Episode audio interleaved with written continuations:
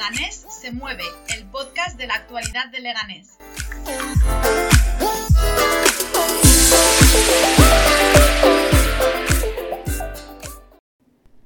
Hola, ¿qué tal? ¿Cómo estáis?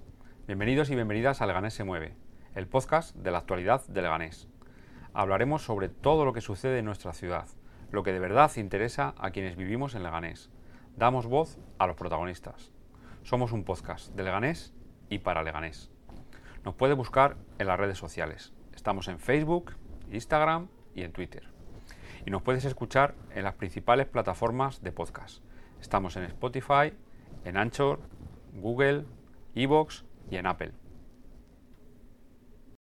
En este nuevo capítulo del mes de abril hablamos con la Libre de Barrio, un proyecto cultural cooperativo de Leganés.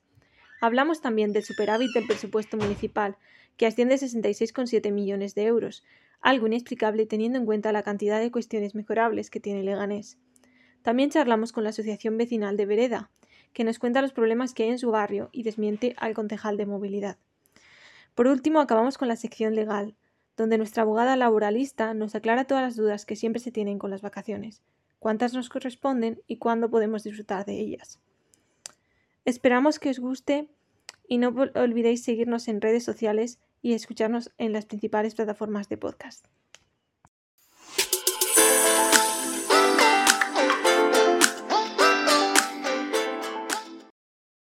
Hoy tengo María, quien es un socio y vamos a hablar un poco sobre el libre del barrio. Em, pues María, ¿puede contarnos un poco sobre la tienda, dónde está, qué tipos de libros vende y cómo funciona la cooperativa? La Libre está situada en la calle Villaverde, muy cerquita de, de la Plaza de España. Y bueno, pues tenemos libros de todo tipo. Eh, tenemos un fondo muy interesante de novela, también tenemos muchísimas cosas de política, tenemos filosofía, poesía y sobre todo pues tenemos bastantes cosas también de editoriales no demasiado conocidas o libros que quizá no se pueden encontrar fácilmente en cualquier librería. En cualquier caso, también funcionamos por encargos. La gente eh, nos pide o nos encarga libros y hacemos todo lo posible por encontrarlos. Y bueno, pues somos una cooperativa, eh, todas las decisiones las tomamos en asamblea y actualmente hay dos personas que están también trabajando con un salario, que también estamos muy orgullosos de, de haber muy orgullosos de haber generado esos dos puestos de trabajo. Y también haces eventos, ¿no? ¿Puedes darnos algunos ejemplos y contarnos cuáles son, tus favoritos? Sí, sí, organizamos actos. La Libre es más que una librería. La Libre pretende ser un espacio cultural crítico de la zona sur. Entonces, además de tener una librería con un buen fondo y de calidad, promovemos todo lo que tiene que ver con una cultura crítica, con el debate político. Entonces organizamos presentaciones de libros, pero también eh, charlas debate, conciertos, también actividades para los niños y bueno, pues ciclos también de eh, escritura. Ahora mismo lleva ya varios años funcionando muy bien un unos talleres de de, perdón, de relato breve. Eh, también hemos dedicado bastantes espacios a, la memoria histórica, que también nos parece muy importante. Eh, también tertulias feministas. O sea, lo que nosotros intentamos también es promover, pues eso, el pensamiento crítico y, alternativas un poco a, todo lo que es lo establecido. ¿Cómo fue la pandemia para ti? Y ahora la el pandemia está llegando a fin. Eh, ¿Qué es el futuro para, para la tienda?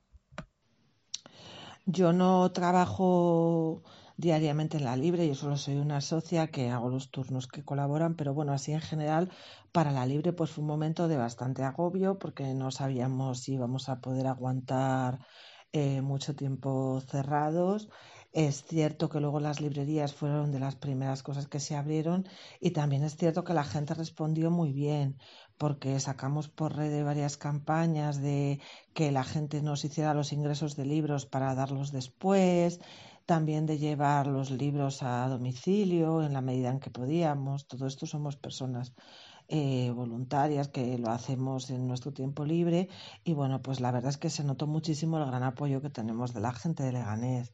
La gente de Leganés valora muchísimo este espacio y en cuanto abrimos empezaron a venir.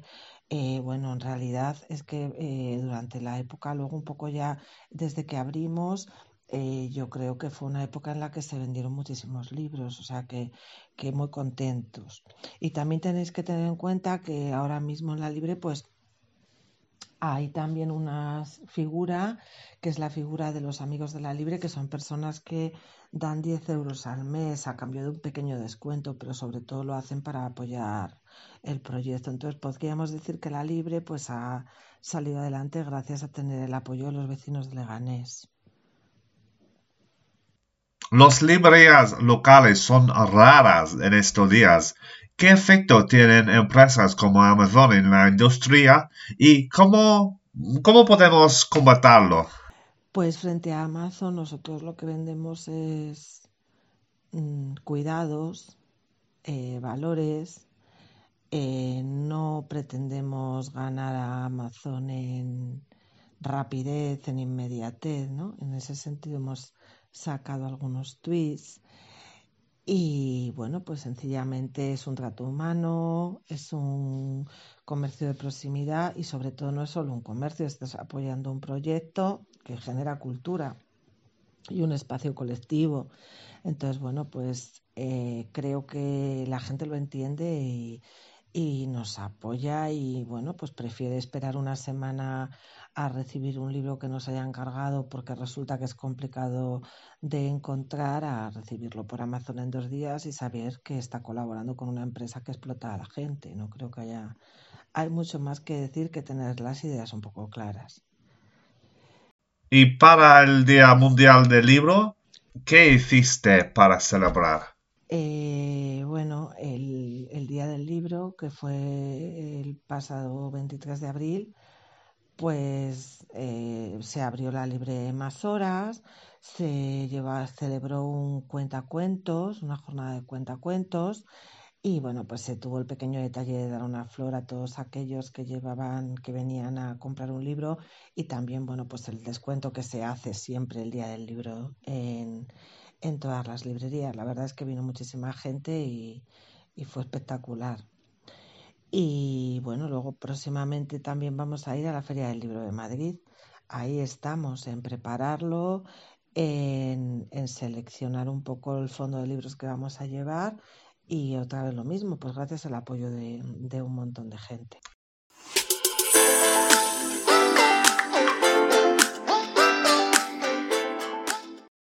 Durante las semanas previas a las vacaciones de Semana Santa hemos oído hablar mucho del superávit de, Leganés, del superávit del presupuesto del ayuntamiento del año 2021. Como sabéis, los ayuntamientos, como todas las administraciones públicas y como las empresas y prácticamente cualquier organismo, gestionan sus cuentas con un presupuesto que se divide en ingresos y gastos. En teoría hay que hacerlo todo antes de que comience el año fiscal, pero aquí en Leganés hemos visto ya de todo.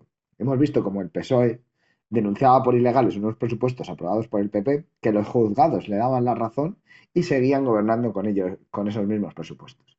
Sí, con los mismos que decían que eran ilegales. Hemos visto cómo lejos de aprobarse los presupuestos a principios de año, se aprobaron casi al final, con el problema que supone aplicarles con carácter retroactivo. Y hemos visto cómo este año 2022 estamos ya llegando a mayo y seguimos sin presupuestos. Los presupuestos se componen de dos partes, la previsión de ingresos y la previsión de gastos. Aquí es donde hay que afinar bien.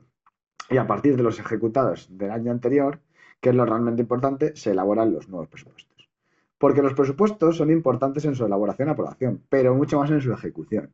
Por ejemplo, tus presupuestos pueden destinar 10 millones de euros a ayudas sociales para las rentas más bajas, pero luego tu gobierno puede no ejecutarlos y que no lleguen ni a 2 millones. Eso ha pasado en Leganes. Y claro, la diferencia entre los gastos y los ingresos es el superávit. Lo normal es, o debería ser, que este sea pequeño, porque se gaste la mayor parte en mejorar la ciudad. Pero en este ayuntamiento no ha sucedido eso, esto que estamos contando en esta legislatura. En 2019 eh, hubo un superávit de 12,3 millones de euros, en 2020 fueron 48 millones de euros y en 2021 alcanzó la cifra de 66,7 millones de euros. ¿Y de qué se quejan los vecinos y vecinas? Pues lógicamente de que la situación de la ciudad sobre dinero. Porque claro, si la gestión es ejemplar, todo funciona y todo va bien, pues puede sobrar dinero. Pero cuando tienes a la ciudad protestando contra tus políticas, contra tus recortes, contra la falta de servicio, ¿cómo va a sobrar dinero? Eso no entiende ningún vecino ni ninguna vecina. Y aquí pasa. Pasa que los barrios no tienen equipamiento. Pasa que la ciudad está sucia. Pasa que las escuelas infantiles municipales no tienen personal. Pasa que se privatizan servicios, pasa que, pasa que se dejan de dar servicios, como el hospital, como el servicio en bici o la piscina de Solagua. Pasa que en el CAIT eh, falta personal. Pasa que, pasa que no hay personal en prácticamente ninguno de los servicios públicos. Pasa que no hay oferta de empleo público. Pasa que la escuela de música no tiene profesores.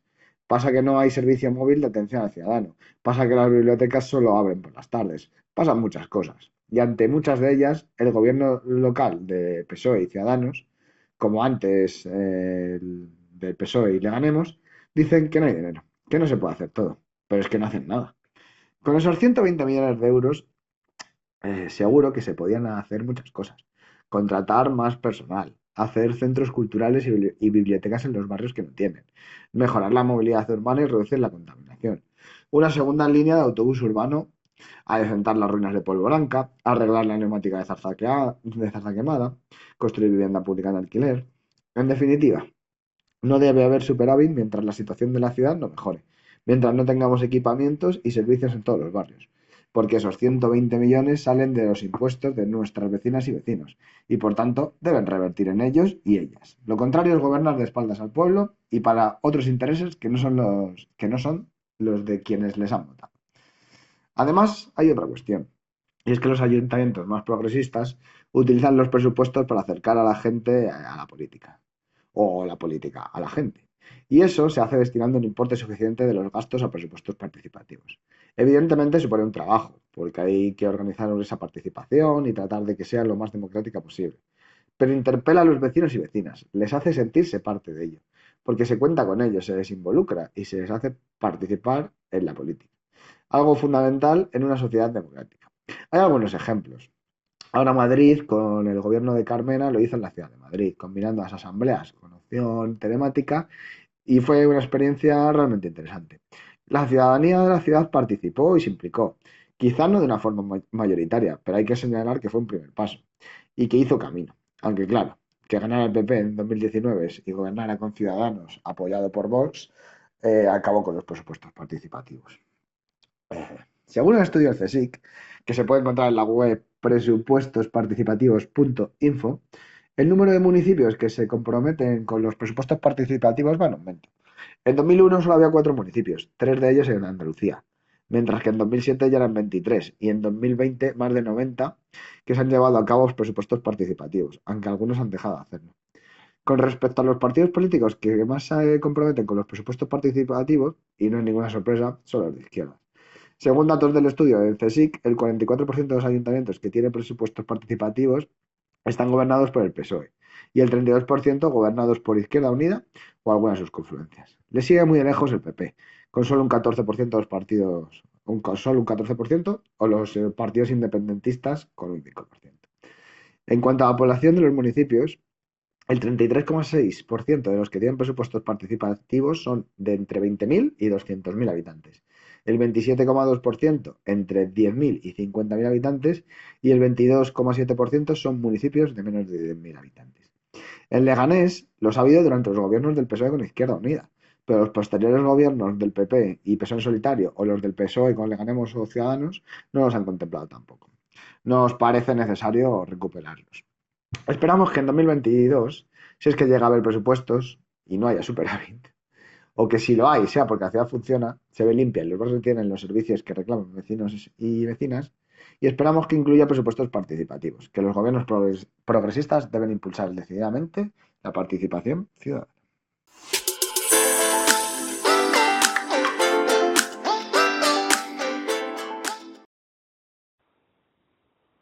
El barrio de Vereda de los Estudiantes, también conocido como el Candil para aquellos y aquellas eh, con más de siete apellidos pepineros, es uno de los barrios más abandonados de Leganés.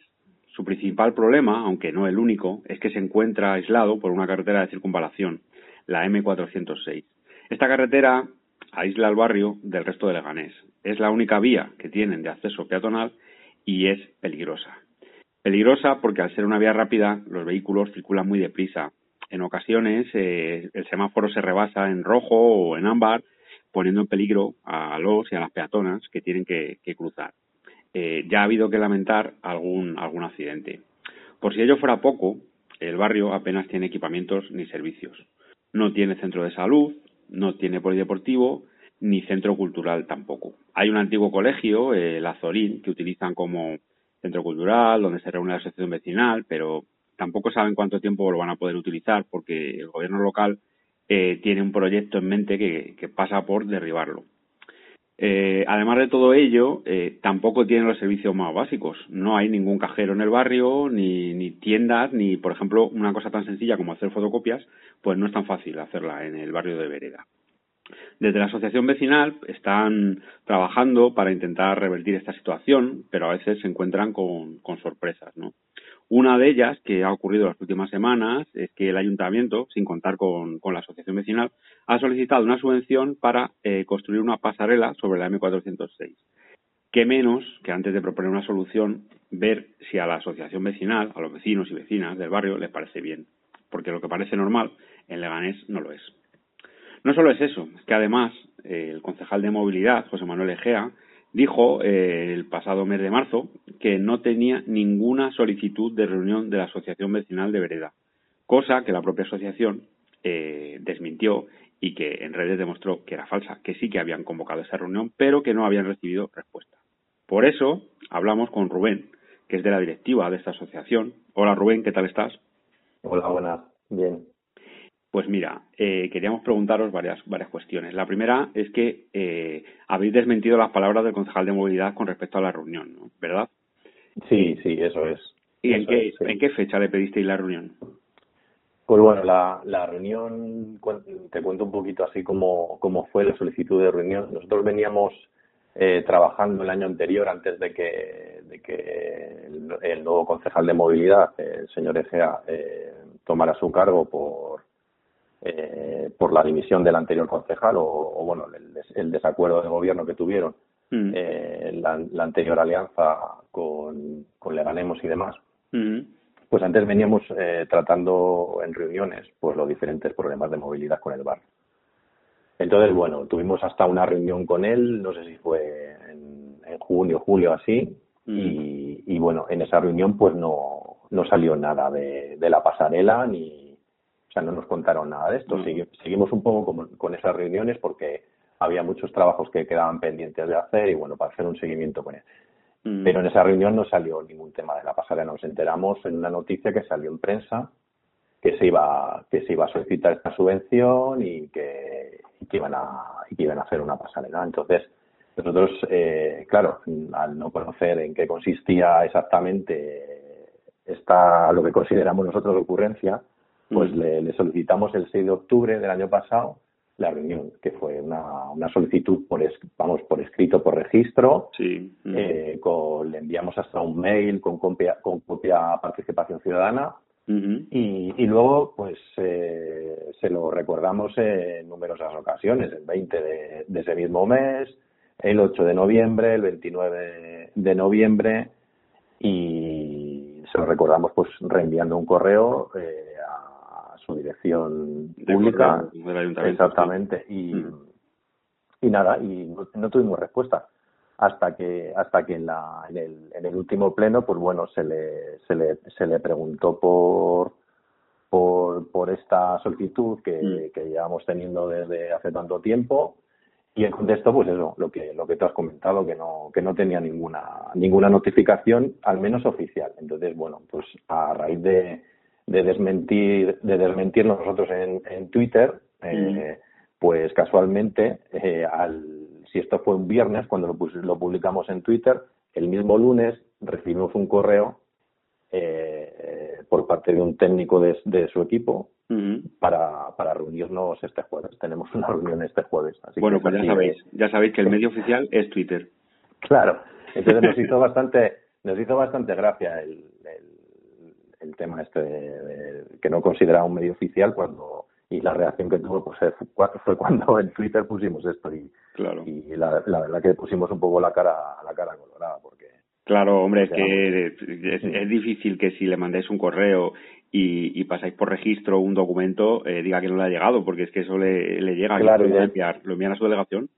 Claro, y de hecho, y de hecho intentamos eh, que a través de participación ciudadana que mediara para, para tener esa reunión con él. O sea, y, ni aún así eh, la tuvimos. O sea, tuvo que ser Twitter y ya demostrando, pues bueno, como, como visteis que, que vamos, que no tenía razón, que estaba mintiendo. Ya, ya, sí, está claro que si cuando una asociación vecinal o cualquier otro colectivo social dice que ha pedido una reunión, pues es que la ha pedido y lo que debe hacer la persona responsable del área es contactar con esa asociación, ¿no? Pero además que debería ser algo como más fluido y más automático, ¿no? No tener que estar con además, formalidades. Exactamente, y además que nosotros lo que solicitamos no es que ella tuviera una reunión con nosotros, que bueno que, que nosotros eh, digamos que somos una asociación de, vecinos que tenemos que nos unen poco más o menos eh, los mismos intereses pero que bueno lo que le solicitamos un poco también es que es que informe o sea algo algo tan tan importante como la colocación de una pasarela que no sabemos si es para comunicar eh, o sea para digamos para anular ese paso que hay mm. y, y, comunicar a casi 8.000 vecinos con el con el centro de Leganés es la solución al aislamiento que que, claro, te iba a preguntar. Que, tenemos, o sea, no es... Eso te iba a preguntar, ¿cuál, ¿cuál pensáis desde la asociación vecinal que es la mejor opción para resolver este problema? Claro, pues a falta de que nos de, que nos cuente este jueves eh, lo que la ocurrencia esta de la pasarela, mm. Pues yo creemos que si que si la intención de la pasarela es pues eso comunicar eh, el barrio de 8.000 vecinos con el centro de Leganés, y olvidarnos de ese, de ese paso de cebra. O sea, estamos hablando de un barrio que la única comunicación, la única vía de comunicación al centro de Leganés es por ese paso. Entonces, si queremos sustituir ese paso por una pasarela, pues entendemos que, que no es una solución.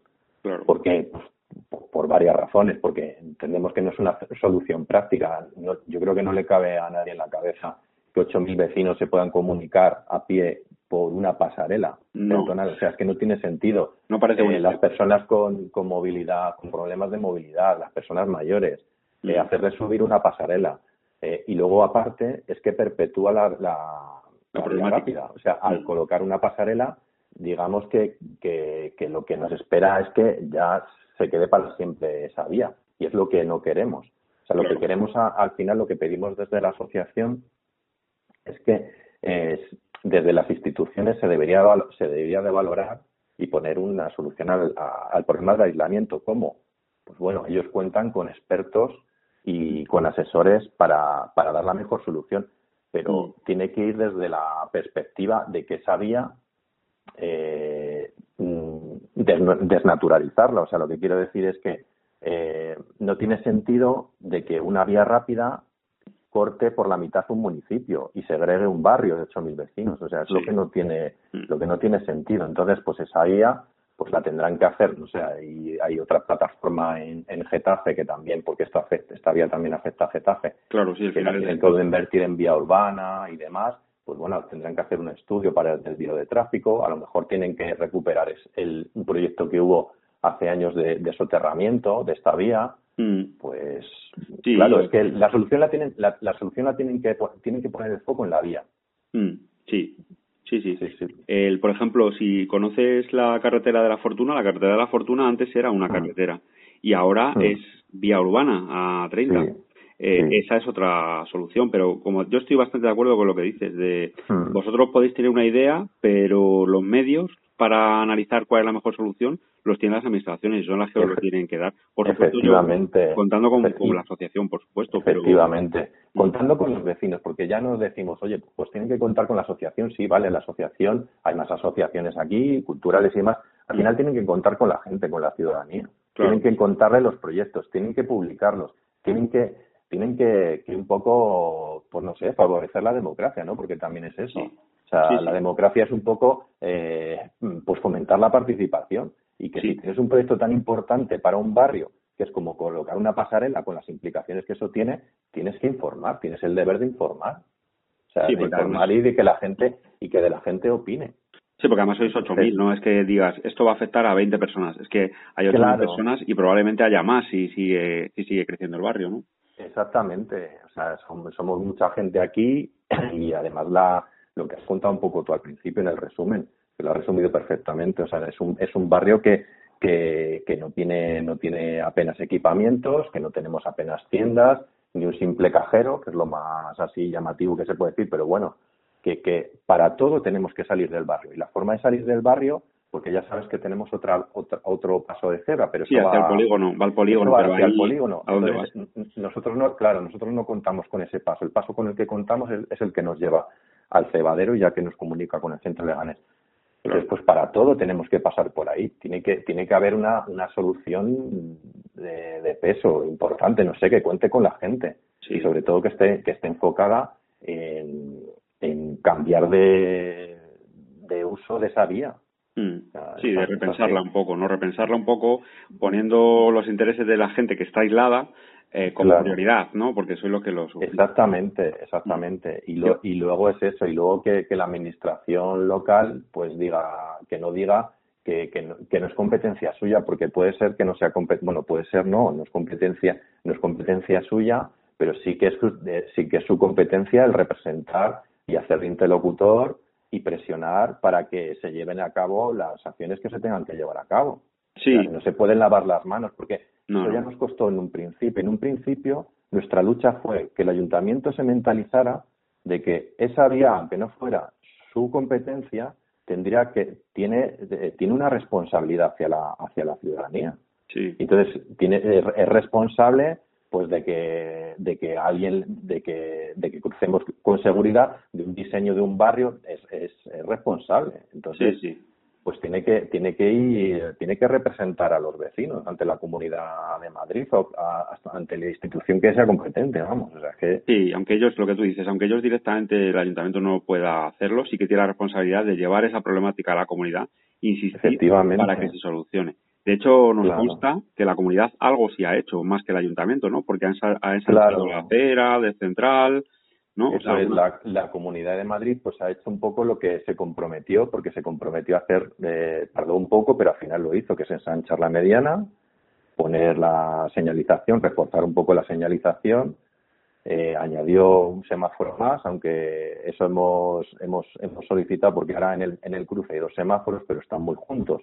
Entonces lo que pasa es que el que se salta el primer semáforo, dirección, estoy hablando dirección a Getafe, se, salta, el segundo. se salta el segundo y, y al saltarse el segundo eh, ya puede haber gente cruzando porque ya está el muñequito verde para que la gente pueda cruzar. Entonces se ha hecho incluso un poco más peligroso. Entonces eso ya lo dijimos, pero es que da igual. Ya. O sea, hacen, hacen muy poco caso. Por lo menos como no tenemos ninguna comunicación por parte de instituciones y demás, es que, claro, nosotros pues pues es evidente, no nos hacen, no nos hacen ni caso. Ya, ya, ya.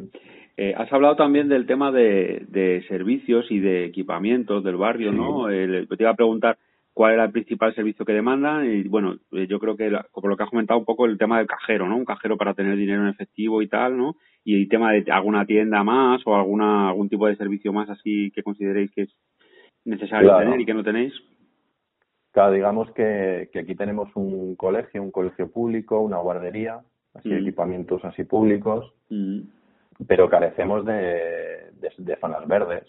Ah. Apenas tenemos zonas verdes, zonas de mm. esparcimiento para que la gente pueda pasear.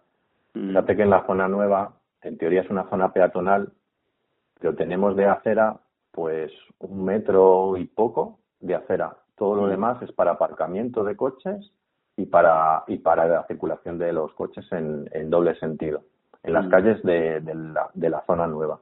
Mm. Entonces, pues, en teoría eso, eso era peatonal, o sea, no podrían aparcar coches, pero al final lo que hizo el ayuntamiento fue señalizar las plazas mm. y, dejar aparcar ahí. Porque en teoría por la señalización se puede pasar con el coche, pero no se puede aparcar. O sea que de peatonal nada, entonces, ¿no? Se puede de peatonal nada. Entonces, entonces eso hace, eso hace que el barrio, pues, en la parte, en la parte nueva, eh, sea, sea un lugar un poco inhóspito para, para pasear. Entonces allí, pues aquí vienen, abren muy pocos comercios, eh, pues están los típicos bares, pero hay, muy pocas tiendas, digamos. Claro. Entonces, si fuera esto peatonal favorecería, favorecería que, a que, a que se abrieran más negocios, aquí viniera eh, más gente. Entonces, eso por un lado. Luego en la zona antigua, pues también las aceras tienen la problemática esta, pues de del diseño que tiene, que, mm. con unas aceras muy estrechas, muchas veces no están, no están adaptadas para, para sillas de ruedas, mm, no tienen los rebajes que tienen que tener, y la anchura. Pues, en, el asfaltado este que han hecho último, que se han gastado esa millonada que se han gastado, pues mm. podrían haber pensado, pues no sé, pues en alguna solución para, para barrios como el nuestro, en la zona antigua, ¿no? Sí. Pues un poco las aceras o ponerlas al mismo nivel que, que el, que el asfalto, ¿no? Para que, para que digamos, no, no, no haya esa barrera y, y, puedas pasar con un carro o con una silla de ruedas, ¿no? Mm. Entonces, bueno, pues son, son varias cosas, son, vamos, varias cosas, muchas cosas que le faltan al barrio. Mm. Eh, de equipamientos también estamos, bueno, llevamos muchos años pidiendo un centro cultural. Mm. Eh, ahora parece que, digo parece porque, porque solamente eh, hemos visto, hemos visto que se han que se está licitando, hay un proyecto eh, por el cual van a tirar el, el centro Azorín del que hablabas al principio, que es un mm. que es un, es un antiguo colegio en el que estamos varias asociaciones mm. y además está abierto al público la zona de la zona de canchas de baloncesto y demás. Entonces allí allí eh, es una zona digamos de esparcimiento de ocio de, de la gente, digamos es un eh, se utiliza pues de, de parque, ¿no? De, mm. porque aquí no tenemos casi casi espacios. Entonces, bueno, entonces eh, nosotros lo que, lo que hemos visto es que hay un proyecto para demolerlo y para mm. construir uno nuevo. Mm. Entonces, claro, a nosotros nos asusta la idea de que, de que, bueno, de que lo primero es que se vaya a hacer. Tenemos bastantes dudas de que se vaya a hacer, porque tenemos muchas pruebas en Leganés que, las cosas, pues mira, rollo culebro. Sí, Leganés Norte. Leganés Norte, exactamente. y lo que nos tememos, y lo que nos tememos es que vayan, vayan a demolerlo, nos, nos vayamos a tirar eh, X años y no vayan a construir nada, o que, o que lo vayan a demoler y vayan a construir y se van a tirar ahí X tiempo. El caso es que nosotros lo que le hemos, lo que reivindicamos un poco, lo que lo que pedimos al ayuntamiento es que en vez de demolerlo, como hay parcelas de equipamiento público en el barrio, pues mm. que se haga un centro eh, cultural y, y, que digamos que se que se remodele un poco el, el centro Azorín. Entonces así nos quitamos nos quitamos un poco el peligro que te comentaba. Mm. El, yo creo que en el presupuesto eh, nosotros tenemos en la asociación tenemos gente que entiende de, de esto y 6 millones de euros de presupuesto eh, creemos que daría para eso. Nosotros aquí en el barrio no necesitamos un, José Saramago, no, necesitamos un, un, centro cívico de la leche, necesitamos, tenemos eh, las necesidades que tenemos, pero como aquí nadie viene a hablar con nosotros para ver qué necesidades son ni, nada de eso, pues bueno, pues supongo que, que, los expertos pues habrán, habrán decidido gastarse esos 6 millones de, de euros. Pero vamos, que, que ya te digo que, que sería mucho mejor para el barrio hacerlo en, cualquiera de las parcelas que tenemos que tenemos disponibles y habilitar ese centro. O ni siquiera habilitarlo dejarlo pero y luego ya tirarlo si si si consideran pero pero la, la obra faraónica que está que quieren hacer de tirarlo y tal eh, vamos nos va a llevar muchísimo muchísimo muchísimo tiempo y todo ese tiempo mm, vamos a carecer de este espacio. Y si dijéramos que estamos sobrados de espacios pero es que no es así Claro, yo creo que desde la asociación vecinal o vecinos del barrio, las vecinas, el plan bueno, podemos decir, sería el de que se mantenga el Azorín eh, reformándose pequeñas reformas temporales que se puedan hacer en verano o lo que sea, y mientras ese periodo eh, construir el nuevo sin hacer, sin dejar el Azorín cerrado, o sea, que el Azorín siga abierto, y cuando el nuevo esté construido y ya tengáis ahí los espacios, pues ya entonces el Azorín no sería tan necesario, ¿no? Yo creo que eso es, viable, creo que, bueno, yo no es que entienda mucho de presupuesto, pero bueno, algo entiendo Y efectivamente, yo creo que para el de Leganés Norte había presupuestados como dos millones de euros o, o algo así. O sea que sí, a lo mejor con tres es suficiente para hacer un centro de salud, de un centro cultural el tamaño que necesita el barrio, más o menos. ¿sabes? que tenga una biblioteca, que tenga una sala para estudiar, que tenga alguna sala de reuniones, pues un poco lo, que, lo que reclaman los barrios, ¿no? Incluso para el tema de los jóvenes, porque entiendo que en la zona nueva habrá, ¿no? Como pasa en Juan Arroyo, hay, mucha gente joven, ¿no? Y no tienen prácticamente alternativas. Exactamente. Ahora mismo tenemos eh, tenemos el de tenemos el de jóvenes aquí en el barrio desde hace un año, sí más o menos, pero está arrancando un poquito a ralentí, ¿sabes? Eh, digamos que por la falta también de recursos eh, que les da el propio ayuntamiento, pues, pues digamos que están haciendo lo que, lo que pueden. Y claro, a nosotros nos gustaría que eso se, que, que de jóvenes se consolidara porque, porque vemos que es un proyecto bueno de ocio alternativo mm. y que les puede dar muchas cosas positivas a los jóvenes. Nosotros en el barrio tenemos tenemos una población infantil importante, pero también la juvenil está cada vez, o sea, el crecimiento es exponencial. Entonces, mm. eh, va a llegar un momento que, que es que el, o sea, ya ha llegado el momento, digamos. Sí, ya hay un montón de gente en esa edad, ¿no? Entre 14 y 18, la adolescencia, ¿no? Claro, y es que no hay alternativas. Aquí en el barrio no hay alternativas. Se tienen que salir del barrio y, y tampoco fuera, es que haya muchas. Entonces, no. bueno. No, de hecho, lo consideramos importante. Como estamos aquí al lado de, de Fuenlabrada, pues a veces vemos las agendas culturales, eh, deportivas y cosas de Fuenlabrada o las actividades durante las vacaciones de Navidad y tal. Y, pues da un poco de envidia, ¿no? De, da mucha envidia, sí. Claro, tienen mucha más. Son los mismos al final, también está eh, gobernando el mismo partido, pero no sé, como que aquí en Leganés parece que les falta esa sensibilidad por todo este tipo de cosas, ¿no? De Sí, le falta sensibilidad para un montón de cosas. Mm, sí, el, el, gobernar a espaldas de la gente es lo que tiene, no sé, no sé si es que les da miedo. Eh, también, también los que, los que digamos protestamos o reivindicamos y no les bailamos el agua, también nos tienen un poco ahí como, como digamos separados, ¿no? No sé, los, nos, nos hacen un poco el vacío, un poco, ¿no? Sí, sí, un poco el vacío. Leganés Norte, por ejemplo. con, con ellos, pues no. Sí, sí, Leganés Digamos que no tienes, no tienes cabida, ¿no? En sus planes. Sí, sí. Bueno, lo sabes de sobra, entiendo, pero Leganés Norte, la asociación vecinal, sigue sin, sin local. Llevan ocho años esperando que sí, que sí, Les han dado ahora uno en Zarza, pero ¿qué sentido tiene mm. tener un local de una asociación vecinal en un barrio que no es el barrio donde opera esa asociación? Sí, sí, no tiene ningún sentido. sentido. Es como y, vosotros y la, y la poca importancia que le dan al, al asociacionismo. Claro. Le dan nada, ninguna importancia. Y es que además que es un, es un marcador fundamental el, el estar asociado y demás, como es un, es un medidor de, de la democracia, ¿no? Si tú, si tú fomentas la participación, pues bueno, al final, al final creas y, fomentas también la democracia, pero aquí no se fomenta nada la participación. Para mm. ellos la participación es darte una subvención que cuesta conseguirlas Mm. Pero es darte, es darte una subvención y, y, y, si te la dan, ¿sabes? O sea, no. Sí, porque al final las, asociaciones hacéis barrio, ¿sabes? Haces barrio, haces pues eso, un tejido ahí en el barrio que, que, que, reivindica las necesidades del barrio, que colabora, que participa y que al final mejora la ciudad, ¿no? Que es un interés en teoría común Totalmente. del gobierno. Sí, porque al final la, la gente que se asocia y demás y que, y que se mete en estos movimientos también tiene no sé, tiene una visión también eh, de mejora del barrio, tiene una visión y un conocimiento que hay que tener en cuenta y que las instituciones deberían de tener en cuenta, ayuntamientos, no sé.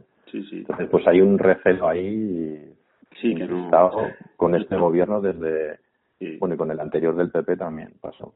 Y te iba a preguntar, te iba a preguntar ya para, para terminar, eh, dadas las circunstancias y todo lo que hemos hablado, ¿esperáis algo de este equipo de gobierno antes de que acabe la legislatura? ¿Algún avance o que se pueda conseguir algo, aunque sea un pequeño paso, o que sienten las bases para el futuro? ¿O, no tenéis ya muchas pues, Claro, sí, pues la verdad que no tenemos mucha, mucha esperanza, al menos que la improvisación en un momento dado, ¿no? Que acostumbran a hacer, pues caiga en el lado positivo y, y, nos concedan algo de lo que de lo que pedimos o por lo menos nos escuchen mm. no sé al menos al menos esperamos que esperanzas ninguna la verdad descansa ninguno. Vaya. Bueno, pues pues nada, desde, desde Leganés se mueve, os deseamos mucha suerte. Esperamos que, que, tengáis mucha fuerza para seguir adelante reivindicando todo lo que, lo que el barrio de, de Vereda necesita y animaros que seguro que al final lo conseguís y que si no es con este equipo de gobierno, pues que sea con otro, pero que, que es importante que sigáis haciendo barrio y haciendo ciudad. Muchas gracias. nosotros seguiremos, nosotros seguiremos este quien esté y, y nada, muchas gracias a vosotros. Venga, un saludo. Hasta luego. Un saludo. Hasta luego.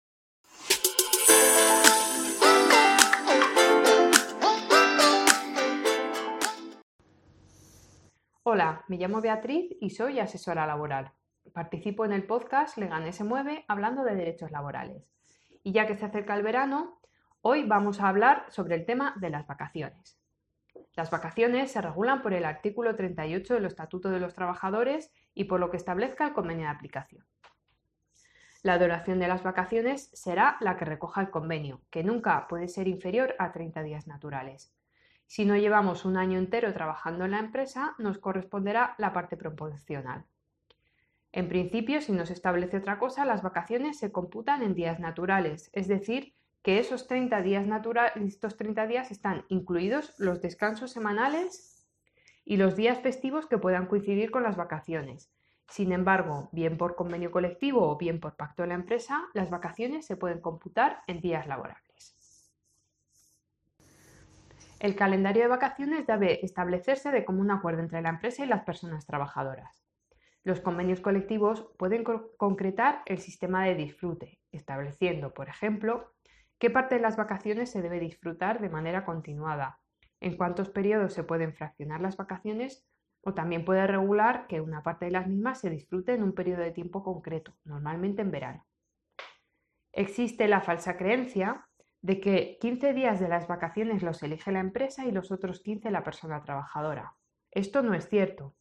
Tal y como establece el artículo 38 del Estatuto, las vacaciones se deciden de común acuerdo. La empresa puede, por ejemplo, denegar las vacaciones en periodos de máxima actividad o imponer su disfrute en los periodos en que la empresa cierra. En caso de discrepancia, resuelve la jurisdicción social que será quien determine la fecha de disfrute. Las vacaciones se nos deben comunicar con mínimo dos meses de antelación a la fecha de su disfrute. No se pueden imponer las vacaciones como medida compensatoria cuando no hemos podido acudir al trabajo por una causa justificada, como por ejemplo un temporal de nieve, ni tampoco cuando no haya posibilidad de realizar trabajo efectivo por circunstancias productivas de la empresa. La empresa tendrá que tomar otras medidas y solo será posible descontarlo de las vacaciones si hay acuerdo con la persona trabajadora. En vacaciones debemos cobrar lo mismo que cuando realizamos trabajo efectivo, tanto los complementos fijos como los variables, en los términos que recoja el convenio. Sí nos pueden descontar el plus transporte dado que durante ese periodo no acudimos a nuestro puesto de trabajo. ¿Qué pasa si enfermamos en las vacaciones? Debes saber que cuando las vacaciones coincidan con una baja, puedes disfrutar estas en fecha distinta una vez que te reincorpores de la misma, aunque sea en otro año natural, siempre que no hayan transcurrido más de 18 meses a partir del final del año en que se han originado. Las vacaciones se deben disfrutar en el mismo año natural en el que se han generado y solo se podrán abonar económicamente cuando no sea posible disfrutarlas por finalizar la relación laboral, en cualquier otro caso está prohibido cobrar las vacaciones y siempre debemos disfrutarlas. Las vacaciones se deben disfrutar en el año en el que se generan. Si hay acuerdo de que las vacaciones se disfruten en el año siguiente, es importante que este acuerdo conste por escrito y que ambas partes tengan una copia firmada del mismo. El plazo para reclamar las vacaciones judicialmente finaliza el 31 de diciembre del año en el que se hayan generado, aunque tengas un contrato temporal que finalice al año siguiente. El procedimiento judicial por el que se dirimen las vacaciones es sumario y preferente y antes, ante esa decisión no cabe recurso. Y hasta aquí nuestra sección sobre derechos laborales. Escríbenos para sugerir temas de los que te gustaría que hablásemos en, en próximos programas. Hasta la próxima.